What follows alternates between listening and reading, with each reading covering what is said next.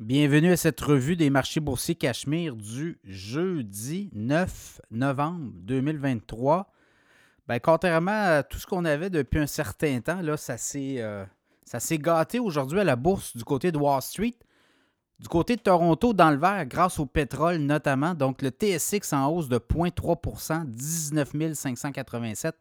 Le SP 500 met fin à neuf journées consécutives de hausse en baisse de 0,8% 4347 points.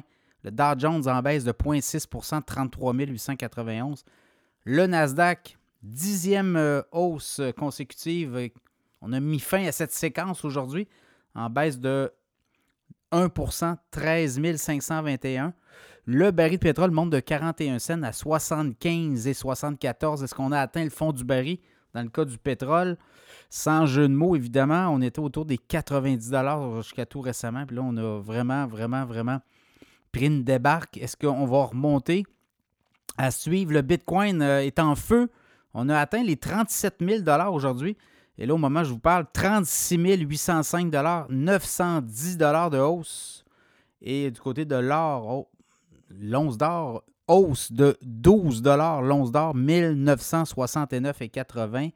Ben, la nouvelle, et c'est la douche d'eau froide, c'est euh, Jérôme Powell, le grand patron de la Fed, qui a pris la parole aujourd'hui. Là, il dit clairement, il dit écoutez, l'économie roule quand même assez bien aux États-Unis et on n'hésitera pas à remonter les taux notamment euh, les taux, les coûts d'emprunt, si jamais on voit qu'on est en train de leur rééchapper ou on est en train de l'échapper de nouveau on veut vraiment s'attaquer à l'inflation. Donc, euh, tu assez clair. Par contre, la majorité des économistes analystes soutiennent que c'est terminé les hausses de taux. On comprend qu'il y a une partie de bras de fer qui joue et que le président de la Fed est encore sur un ton euh, hawkish, donc interventionniste.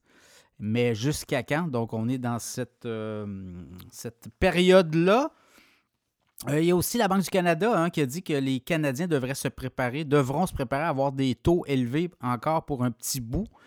Euh, ça, c'est le discours officiel, mais vous le voyez, euh, depuis le mois de juillet, il n'y a pas eu de hausse de taux. En fait, il y avait eu une hausse de taux en juillet, mais août, septembre, octobre, pas de hausse de taux. Novembre, on va le voir. Décembre, il n'y en a pas de rencontre.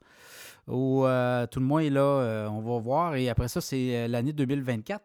Et par la suite, ben, c'est des baisses de taux qui sont au, euh, menu du côté du Canada. Vous le voyez, on ne peut pas jouer les gros bras trop trop. L'économie canadienne ne va pas très bien comparée à celle des États-Unis. Donc, dans ce contexte-là, euh, à suivre.